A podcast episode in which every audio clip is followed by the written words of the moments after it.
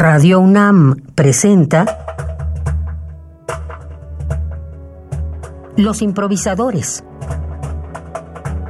Programa especial.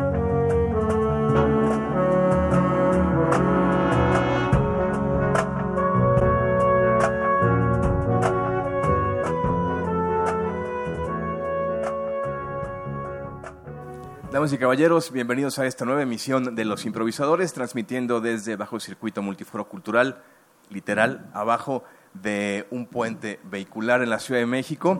En la conducción eh, me acompañan Karen Ruiz. ¿Cómo estás, Karen? Hola, hola, muy bien. ¿Tú qué tal? También bien. Más a mi derecha, el menotti del jazz y de la música. Maestro Eduardo Piastro, ¿cómo está? Buenas noches. ¿Qué tal? ¿Cómo están? Oscar, Karen, ¿qué tal? Me da mucho gusto estar con ustedes hoy. En este micrófono, Oscar Haddad. Y bueno, eh, vamos a ir descubriendo poco a poco de qué se tratan los improvisadores.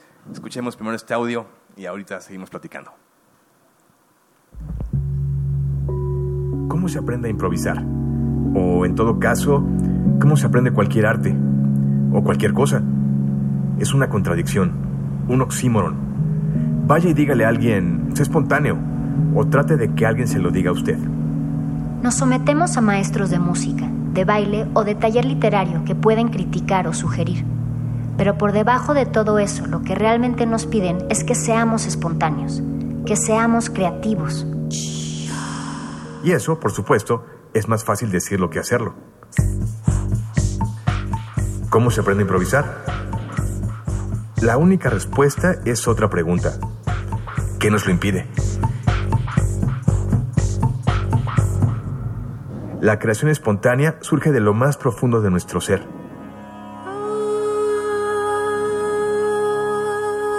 Lo que tenemos que expresar ya está con nosotros, es nosotros. De manera que la obra de la creatividad no es cuestión de hacer venir el material, sino de desbloquear los obstáculos para su flujo natural.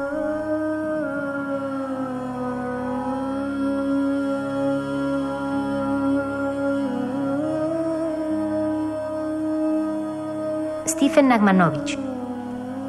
Free Play, la improvisación en la vida y en el arte.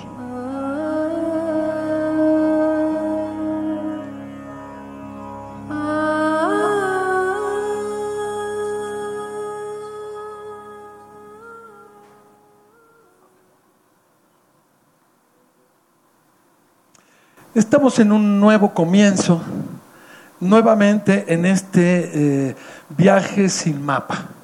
Eh, un viaje sin mapa que, que pues que- cada, cada programa va teniendo un interés diferente. Están, estamos reuniendo, hemos reunido a músicos de diferentes géneros, de diferentes estilos, eh, y que al final eh, la búsqueda de la comunicación entre estos estilos y entre estos músicos tiene que ver con, con la palabra improvisación, con la improvisación.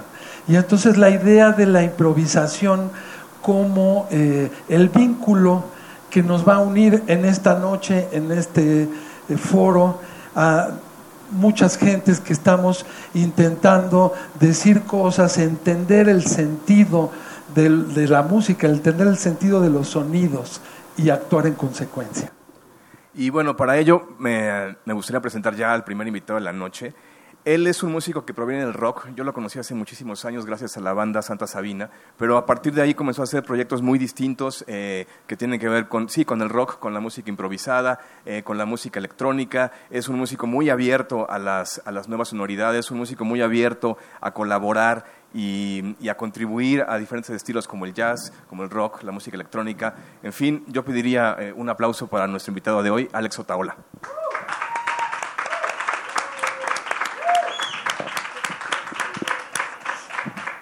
Qué gusto. Adelante. Alex, ¿cómo estás? Bienvenido. Bueno, bueno, ahí está. Para que no sea como un stand-up. Ya, ¿qué tal? ¿Cómo estamos?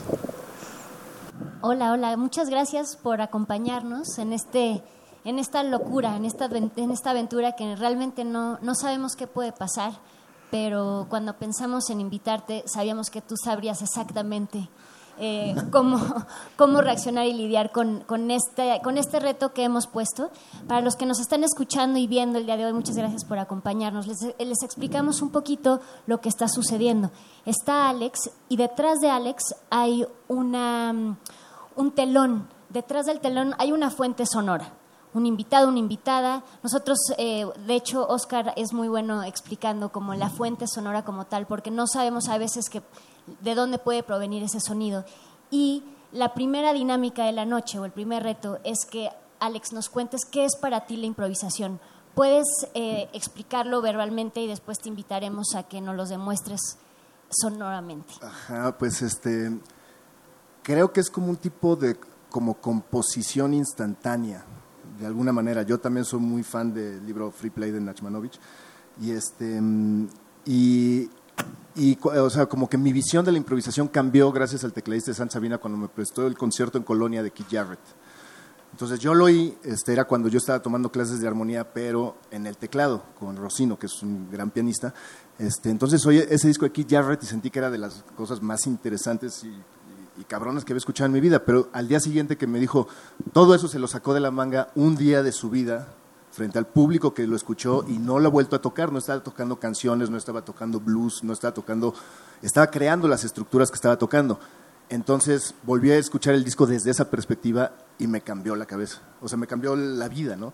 Este, me voló la cabeza y este, y entonces tomé un poco como, como dinámica personal para componer, imaginar que estoy dando un concierto de Keith Jarrett en el que tengo que empezar desde cero y para adelante, para adelante. Y lo que termina sucediendo es que cuando llevas 10 minutos haciendo eso, te topas con algo chido, ¿no? Cosa que luego no es fácil toparse cuando agarras la lira y dices, a ver, en este instante voy a, a tocar algo chido, ¿no? Entonces, como que esa dinámica de estar como improvisando y generando y generando y a ver si va por aquí o a ver si va por allá, bla, bla, bla, eventualmente te lleva a lugares y eso es lo que pules y los resultados de esa búsqueda son las que generalmente te subes al escenario y compartes con el público. Ah. Este, entonces, improvisar creo que es estar componiendo instantáneamente, ¿no? Y los mejores improvisadores como Keith Jarrett, no siento que haya como distancia o diferencia entre que piensan una idea y la están ejecutando. Todos los demás tenemos que encontrarla, ¿no? ¿Dónde te queda en el instrumento esa idea? Eh, la improvisación nos saca de, nuestro, de nuestra zona de confort. Eh, nos, nos, pone retos y hay que encontrar la manera de esquivar y de caer parados y sentirse bien. Entonces, bueno, un primer ejemplo eh, debajo del escenario. Em, entonces, bueno, detrás de, como les comentaba, detrás del telón está nuestra fuente sonora, que en este momento solo le invitamos a esta fuente sonora que escuche, que escuche lo que para Alex es la improvisación, ya que nos los va a demostrar eh, con su instrumento y con, con toda la tecnología con la que cuenta. En este caso solo es eh, este juego de escuchar y posteriormente habrá un diálogo, pero empecemos por, por el principio. Entonces, Alex, cuando quieras, demuéstranos qué es la improvisación para ti en tu instrumento.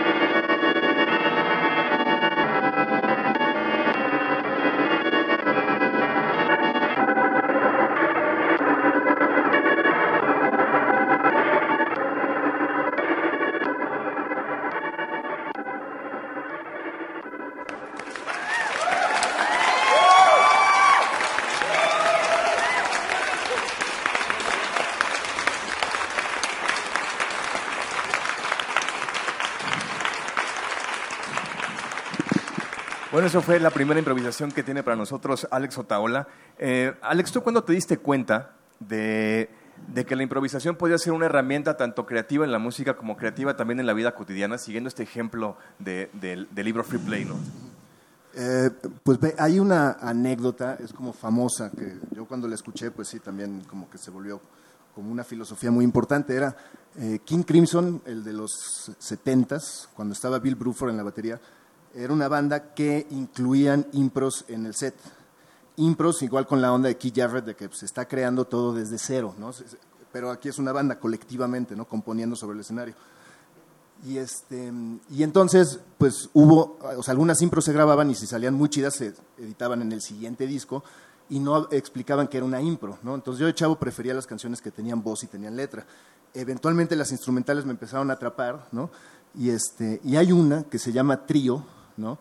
que empieza de manera muy, muy sutil, este, creo que el, tecladista está eh, tocando un melotrón, así como sonidos de flauta, Felipe está haciendo arpegios, el bajo está haciendo como armónicos, notas agudas y así. Y entonces era algo que empezó tan leve, tan leve, tan leve, tan leve, que el baterista estaba así, Bill Bruford, eh, con las baquetas cruzadas así en el pecho, y entonces de repente pues ya la canción terminó y no tocó nada, ¿no? O sea, como que no sintió que había que aportar nada a lo que estaba sucediendo. Eso se editó en el siguiente disco de King Crimson, se llama Trío, pero el crédito de composición es de cuatro personas. Bill Bruford incluido porque decidió que su parte, lo que mejor podía aportar, era el silencio, ¿no? Y esa es una decisión que se toma en el instante. Entonces, cuando escuché esa historia, como que sentí, así es como hay que guiarse en la música, en la vida y en cualquier tipo de situación. ¿no? Oye, Alex, eh, la palabra improvisación suele tener mala fama. De pronto, por ejemplo, una persona que, que es contratada eh, para realizar alguna actividad y no tiene el currículum necesario, se dice que es una persona eh, improvisada, que tiene una educación muy improvisada. Entonces, por allí la palabra improvisación se ha usado también en ese sentido. ¿Cómo, cómo hacer para que al final se vaya entendiendo, cómo invitar a la gente a, a, ir entendiendo esto que tú planteabas al principio de la composición espontánea. Sí, es que como que la, la, connotación de que está improvisando es está tocando cualquier cosa, ¿no? Eso es como lo que se siente, está tocando cualquier cosa. Pero como que no es, no es que estés literalmente tocando cualquier, cualquier cosa. De todas las cosas que podrías tocar, estás asumiendo como la responsabilidad del compositor para aportar algo que parezca que esté escrito. Claro. ¿No? Y el chiste es así, cuando encuentras algo a través de la, de la improvisación, es algo que pues te da la sensación que siempre estuvo ahí, ¿no? como el recuerdo olvidado, así como que volviste a dar con ello que siempre estuvo ahí, ¿no? Este, y, curiosamente cuando le enseñas, hay músicos que les enseñas, no, checa esto, ¿no? Este, fue una impro, y entonces te dicen, ah, pues sí, están tocando cualquier cosa, ¿no? Y te quedas así como, sí, pero las decisiones que se tomaron y que están ahí son importantes, o sea, todo lo que eliminaste, ¿no? Para decidir, esto es lo que voy a hacer. Y entonces como que la improvisación se siente que es eso, que podrías tomar cualquier decisión, y eso le quita como importancia a las decisiones que estás tomando, ¿no? En ese ámbito que, mencionas. Claro. Pues vamos a seguir escuchando eh, y vamos a seguir improvisando. Alex, ya tuviste la oportunidad tú de, tocar y de presentarnos para ti lo que era la improvisación. Ahora invito a la fuente sonora, nuestro invitado sorpresa que se encuentra detrás del telón, eh, al quien a lo mejor conoces, a lo mejor no, eh, pero te invitamos ahora, Alex, a escuchar. Invitamos a nuestra fuente sorpresa, nuestra fuente sonora, a que nos cuentes qué es para ti la improvisación. Entonces invitamos a, también a todos los que nos están escuchando y a los que nos acompañan a dejarse ir, a dejarse sentir, escuchar, a poner como en sintonía todos sus, todos sus sentidos y que formen parte y nos acompañen en este viaje que está sucediendo aquí en el escenario hoy en Bajo Circuito. Estos son los improvisadores.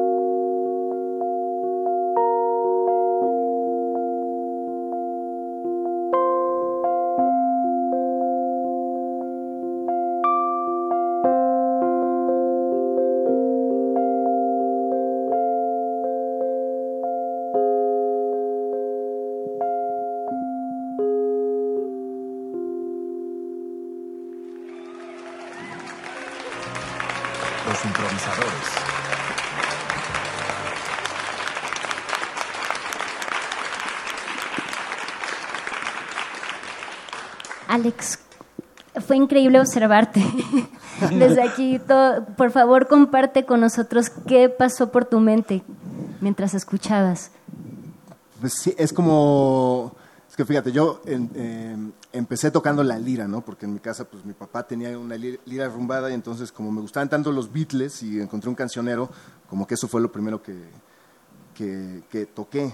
Pero cuando empecé a estudiar armonía con Rosino, tecladista, y, empecé como a acercarme al piano y todo eso, y que me empezó a gustar y todo eso, como que me di cuenta que el instrumento ¿no? que me gustaría haber tocado era el piano, ¿no? porque es como que en el que todo está ahí, ¿no? y todo, todo lo puedes mover así como que en chinga y, es, y entiendes ¿no? dónde están las cosas y cómo se mueven y por qué. Entonces ahorita estaba escuchando eso y decía, ah, claro, así es como yo hubiera querido tocar. ¿Y tienes alguna idea quién podría estar detrás de ese telón? Pues trajeron aquí Jared, ¿verdad? Qué chingón.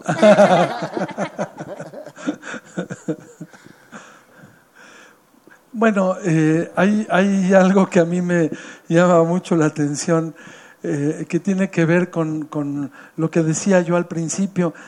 La música tiene sentido, es decir, eh, la improvisación tiene sentido.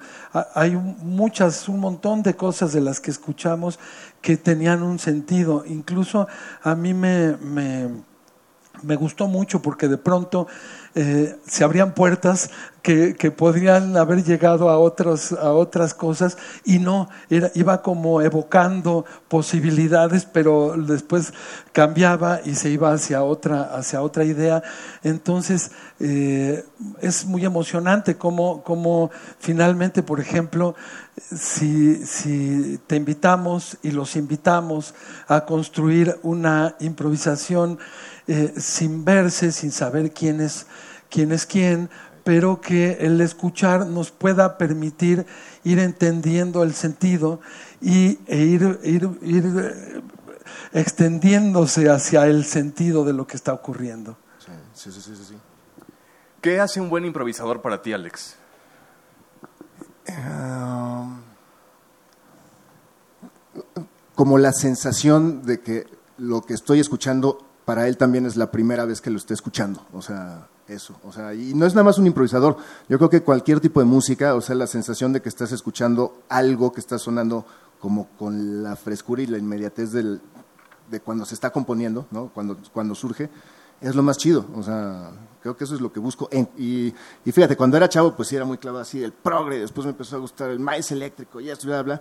Y lo que terminó pasando es de que ahorita en cualquier tipo de música termino encontrando algo que me gusta. O sea, como que ya no tengo géneros que digo, no, bueno, es que eso no me interesa. En cualquier lugar escuchas algo, ya sea armónicamente, tímbricamente, rítmicamente, que te gusta. Y siempre siento que me gusta lo que siento que es como la primera vez que está sucediendo. Pues bueno, eh, vamos a ir revelando poco a poco qué pasa en este programa. Ahora viene una parte que tiene mucha jiribilla para mí. Y es que eh, nos gustaría mucho que improvisaran ahora los dos, ¿no? Pero eh, antes que nada sí, sí nos gustaría, eh, pues quizá decidir quién podría iniciar. Eh, para la gente que nos acaba de sintonizar o que está en radio escuchando, está Alex Otaola como invitado, digamos, invitado eje, y hay una cortina. Atrás hay una fuente sonora, hay un invitado que Alex no ha visto, no sabe quién es. Entonces, ah, a la mitad de la improvisación va a suceder algo, todavía no sabemos qué. Bueno, sí sabemos en realidad, pero va a ser una, digamos, es un momento que a mí me gusta mucho, es un, momento muy, muy impactante. Entonces, ¿quién te gusta que proponga primero, Karen? ¿Quién será? ¿Quién será? Yo me voy Fuente Sonora, Fuente Sonora, invitado sorpresa. Eh, por favor, propon un sonido para eh, esta siguiente ejecución, este diálogo que va a suceder ahora entre los dos músicos invitados del día de hoy.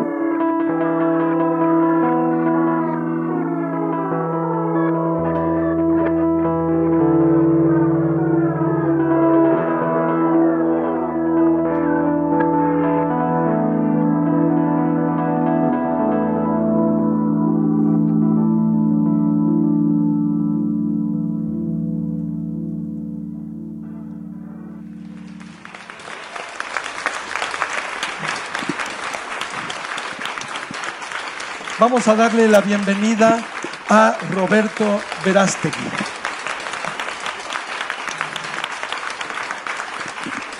Roberto es un músico al que yo conocí hace algún tiempo que me invitó a tocar a un festival que él organizaba en Mérida.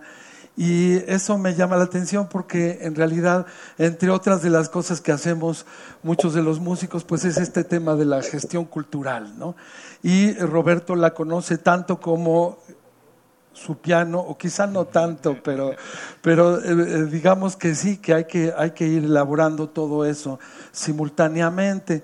Eh, me parece también que, que, es un músico muy joven, como se puede, como se puede observar, y sin embargo ya ha tenido eh, una serie de experiencias muy interesantes e importantes, incluso del liderazgo, ¿no? Eh, liderando eh, Big Band, haciendo arreglos para Big Band, aprovechando las cualidades y las calidades de grupos grandes, muy grandes de músicos, ¿no?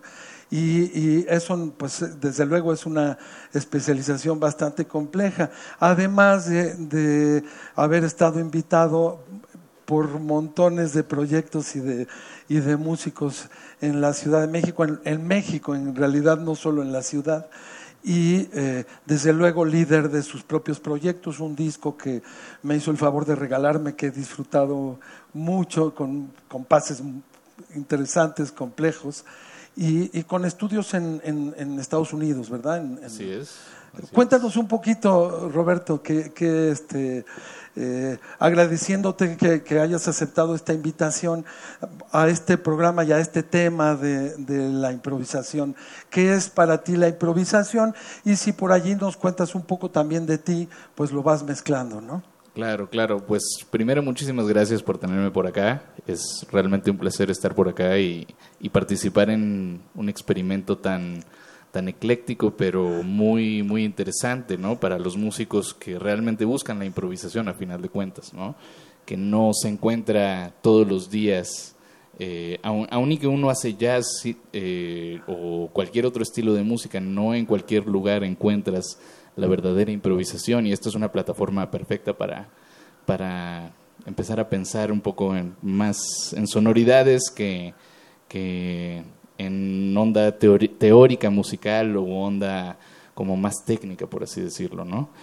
Pero bueno, eh, hace rato que hablaban de, de improvisadores como Kit Jarrett, bueno, para empezar es, es mi pianista favorito, ¿no? Y lo ha sido desde que estoy en prepa. Eh, yo llevo tocando el piano desde que tengo 7 años y ahorita tengo 29 años, entonces ya llevo 22 años tocando, que es la mayor parte de mi vida a final de cuentas. Y empecé como un músico completamente tocando de oído. Mi papá se dedica a la banca, pero desde muy chico quiso dedicarse a la música, guitarrista. Se sabe todos los boleros y los toca todos de oreja, no, no lee una nota, ¿no? Entonces desde chico yo aprendí más o menos ese, esa manera de comunicarme con el teclado, sacando sonidos del radio o de cierto disco y tocándolos de vez en cuando, porque aunque mi papá tenía pues su trabajo de oficina todos los días, de repente tenía algunos eventos profesionales con amigos o fiestas o qué sé yo, guitarreadas y me llevaba con él. Entonces yo vi desde muy temprana edad gente que hacía esto no por, no por haberlo estudiado, sino realmente por cómo suena y por divertirse, ¿no? Que mucho, mucho de lo que tiene, tiene que ver mucho con con los sonidos y con cómo se siente cierta cultura, ¿no? A final de cuentas. Y la, cultura que me tocó vivir fue norteña, entonces yo vi que mi papá acompañaba cualquier canción norteña, se la sabía todos, llevaba el cancionero, pero no de sus partituras, no era un real book para él, era para los demás que no sabían las letras, ¿no? Entonces desde muy chico aprendí a oír y en el momento, si, si conocen algunos música ranchera o música norteña, pues uno cambia el acorde dependiendo de la llamada del cantante y de lo que está sucediendo en el momento, ¿no? No es un nivel de improvisación como pura improvisación como lo que estamos viendo ahorita, pero te forza a reaccionar en el momento si alguien está medio borracho y se le pasó varios compases, pues tú tienes que estar de todos modos escuchando. ¿En Sobrio qué o momento? borracho. ¿Eh? Sobrio o borracho escuchando. Sí, exacto. O sea, y tocando con gente que no son músicos a final de cuentas también. Entonces es gente que no se sabe bien las canciones, no nada, pero tú tienes que estarlo siguiendo y la fiesta continúa, ¿no? Entonces eso siento que fue eh, a temprana edad uno de mis entrenamientos más interesantes para esto que vendría después, que sería el jazz y la verdadera improvisación. Pero, pero bueno, después de eso ya pude estudiar un poco en la Superior de Monterrey y en el TEC de Monterrey también me desarrollé tocando en comedias musicales y arreglando algunas cosas y se pudo dar la oportunidad de irme a estudiar Estados Unidos, que a final de cuentas es lo que, lo que realmente me impulsó a, a florecer, ¿no? O ya sacar de todo tipo de influencias y conocer mucho otro, muchos otros estilos de música. Voy a contarles una cosa al público, eh, que cuando hacemos la invitación a los artistas a que sean invitados, muchas veces nos preguntan, bueno, pero dime con quién me va a tocar. En el caso del invitado sorpresa, él sí puede saber, ¿no? Eh, quién es el, invitado eje. Pero hoy en particular me encontré a Roberto en, en el camerino y le pregunté, eh, ¿cómo ves a tu invitado al, al eje? Y me dijo, pues creo que es guitarrista porque vi una pedalera. Y le dije, ¿sabes quién es? O sea, tú, tú, tú sí puedes saber quién es y este, investigar un poco. Y me dijo, no, y tampoco quise investigar. Entonces, eso abre aún más las, las ventanas para improvisar. Me gustaría que nos dijeran, los dos, cuál fue su, experiencia ahora, ¿no? O sea, la cortina, saber, no saber, eh, cuando abrió, qué pasa, si, si cuando se ven cambia el sentido de lo que están haciendo. Alex. Pues no, porque, o sea, de alguna manera siento que lo que hicimos juntos fue como una extensión de lo, que, de lo que cada quien hizo por separado. Entonces, este, como que yo lo que decidí fue aventar Sonics al principio y entonces lo que hice después eran también Sonics, pero ya como que estaban tratando de navegar como la armonía y la sonoridad que él estaba haciendo. Entonces, como que siento que curiosamente cuando se quitó la cortina es así como que, sí, a huevo, ¿verdad? Chingón. Sí, yo también sentí, bueno, también al escuchar de mi parte, yo pude escuchar todo lo del, todo lo que estaban platicando y, y realmente sí fue una gran coincidencia. Digo, no sé si pensaron de esa manera la- eh, al invitarme, pero aún y que tocamos estilos diferentes, al hablar a Alex de sus influencias y de lo que él de lo que le ha latido como improvisación y de lo que realmente lo, lo ha influenciado como, como improvisador, pues fueron fuentes muy parecidas también a lo que yo escucho. Tal vez yo no soy un experto tocando, tocando rock o tocando algunos estilos, no sé, modernos, pero en general me gusta mucho pensar en improvisación pura, que a final de cuentas viene basada en, no sé, desde la música clásica, o sea, es una, es una tradición que, que sigue y sigue y sigue, y aunque cambian las, las estéticas, sigue sucediendo y hay muchas más posibilidades ahora con, con todo esto que tenemos, tecnología y, bueno, en este caso que estoy tocando un teclado, de hacer diferentes cosas realmente no sentí yo una, un, for- un cambio forzoso, como dice Alex, de, de yo tener que cambiar la manera en la que toco por, por como él estaba tocando o por sus ideas o nada que ver. O sea, realmente para mí es muy similar la manera de pensar, aunque lo que toco en la mayoría de- los casos en mi vida profesional es jazz tradicional, ¿no? Estoy muy influenciado también de gente como Keith Jarrett o como Paul Bley y orquestadores, a final de cuentas compositores también, eh, María Schneider obviamente, pero, pero cualquier compositor, de lo que hablaba Alex, de la improvisación realmente es como composición espontánea, en el mejor de los casos, porque también hay la otra improvisación de la que hablaban, de tocar lo que sea, hay mucha gente que, que sigue haciendo eso y bueno, si pueden hacer, pueden pagar la renta con eso, bueno, adelante, ¿no? Pero, pero realmente la improvisación es algo que, que ha estado, ha sido parte de mi vida desde, desde el principio y aunque he estudiado música clásica siempre lo he visto como sonoridades, ¿no? Y cualquiera de los compositores como Bach o Beethoven o Chopin eran grandes improvisadores y en muchas partes de su música se puede notar esa esencia improvisatoria, aunque no cualquiera que toque esos compositores puede sonar a improvisado. Aunque hay varios pocos que sí en momentos uno puede notar que Chopin esa línea quería improvisarla o la improvisaba cada vez que la tocaba diferente la pieza, pero como no había grabaciones antes, pues la única manera de pasarla de generación en generación era escribiéndola, ¿no? Pero ya ahora tenemos otras posibilidades que hay que explotar. Y vamos a agregar un, rumbo más a este, a este viaje sin mapa.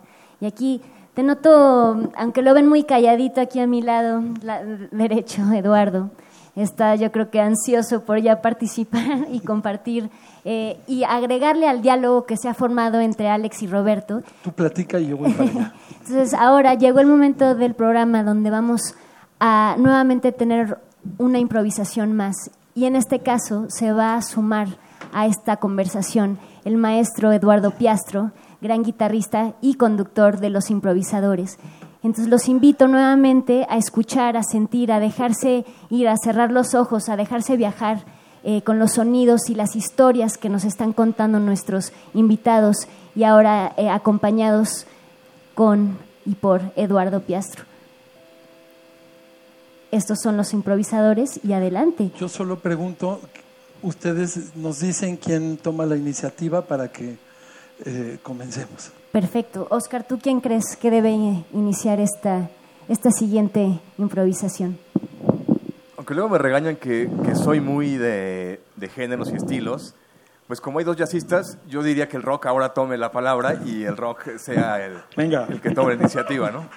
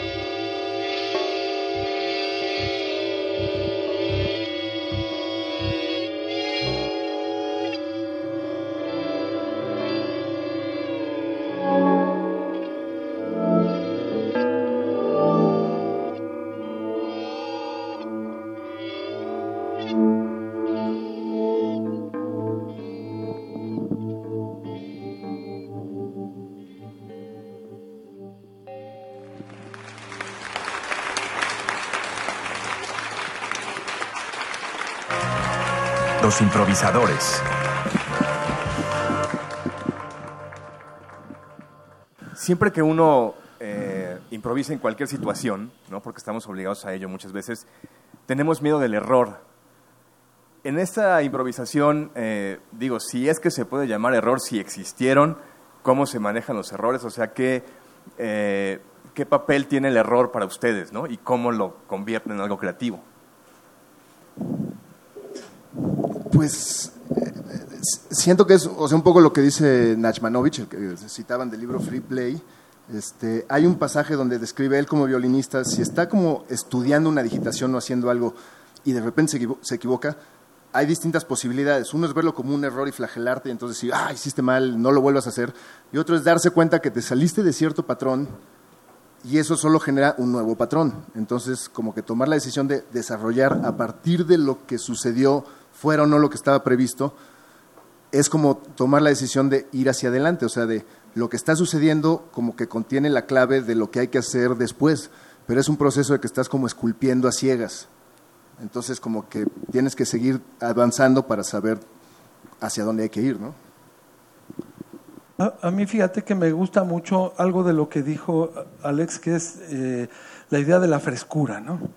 La improvisación tiene que tener frescura, tiene que tener algo que realmente eh, te haga sentir que está ocurriendo por primera vez. Y eso me parece que es central. A veces, por ejemplo, no sé si mm, a, eh, a todos nos ha tocado seguramente alguien que habla con cliché. Es decir, que, que tú le preguntas cómo estás y siempre te da la misma respuesta, siempre te dice, bien, todo bien. Y entonces, y, al- y dos años después lo ves y le dices, ¿cómo estás? Y te vuelve a decir, bien, todo bien. Y entonces te da la impresión de que, de que es una especie de patrón que, que oculta en el fondo, a veces cree uno que pasa eso, lo que realmente le pasa y si realmente tiene ganas o no de decirte cómo está. ¿No? Y entonces eh, uno encuentra en el lenguaje la manera de ocultarse. Y entonces también a veces encontramos la, eh, en la forma de tocar la manera de ocultarnos o de no decir o de no estar como atento a lo que realmente está pasando. Entonces, por eso me parece que es tan importante lo que dice Alex de, la frescura, de, que realmente estemos aquí ahora, porque si no, pues, ¿qué, qué, ¿cómo le haces, no? Y hablando de estar aquí y ahora, tristemente nos estamos acercando al final de este programa, pero llegamos eh, a, una de, a una de mis partes favoritas de los improvisadores, que se llama Confesiones de un improvisador. Son preguntas que vamos a hacerles y, y nos gustaría que nos, que nos respondieran des- desde donde les venga. Eh, claramente lo primero que les venga a la mente, lo que sienten, lo que, como ustedes lo vean, pero es una manera de llegar a conocerlos un poquito más allá de lo que es su instrumento o su, o su fazad como músico, ¿no? Más bien es ustedes como personas y lo que realmente piensan. Entonces vamos a comenzar esta sección. No se pongan nerviosos, no se preocupen, es muy... eh, es, es muy divertida. Bueno, yo, yo me la paso muy bien porque estoy del otro lado y no tengo que contestar. Pero bueno, la primera pregunta para Alex. ¿Cuál sería el nombre y apellido de tu alter ego sonoro? Eh, miles o menos. Roberto, eh, ¿con cuál sonido te identificas? Sonido. Wow. O si fueras un sonido, ¿cuál serías? No sé técnicamente a qué sonido referirme, pero tal vez el sonido de un gato en silencio. Bueno, eh, Alex, te voy a pedir que completes la frase. Yo soy improvisador porque... Ahí, ahí es donde la vida cobra sentido. Roberto, en una palabra, ¿cómo describirías tu experiencia hoy en Bajo Circuito? Eh, reveladora. Y por último, Alex, eh, completa la frase, la improvisación en la vida y en el arte es... Amor. Y una más, una más. yo les quiero preguntar a los dos, a Alex y a Roberto, brevemente, ¿cuál sería su plan para cambiar el mundo?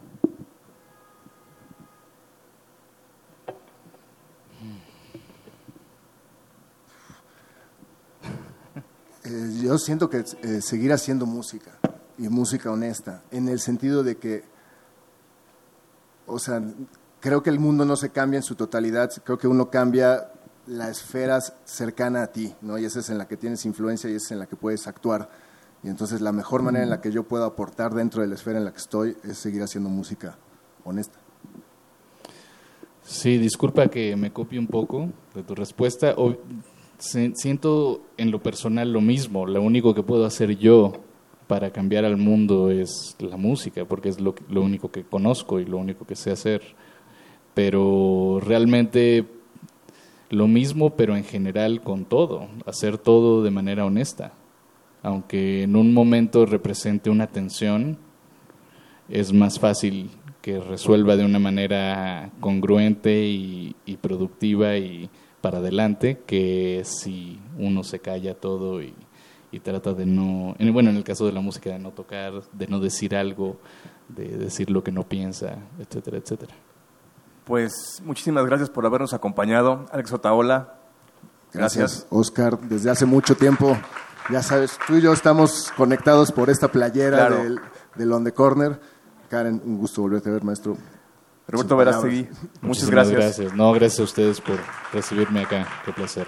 En la conducción de este programa, maestro Eduardo Piastro, muchas gracias. Gracias. Karen Ruiz, gracias. Gracias, gracias. Este micrófono es Caradad y nos escuchamos en el siguiente Improvisadores, pero los dejamos con una improvisación más de Alex, Roberto y el maestro Eduardo Piastro. Gracias por venir. Buenas noches. Esta sí tiene nombre, se llama Cortinilla.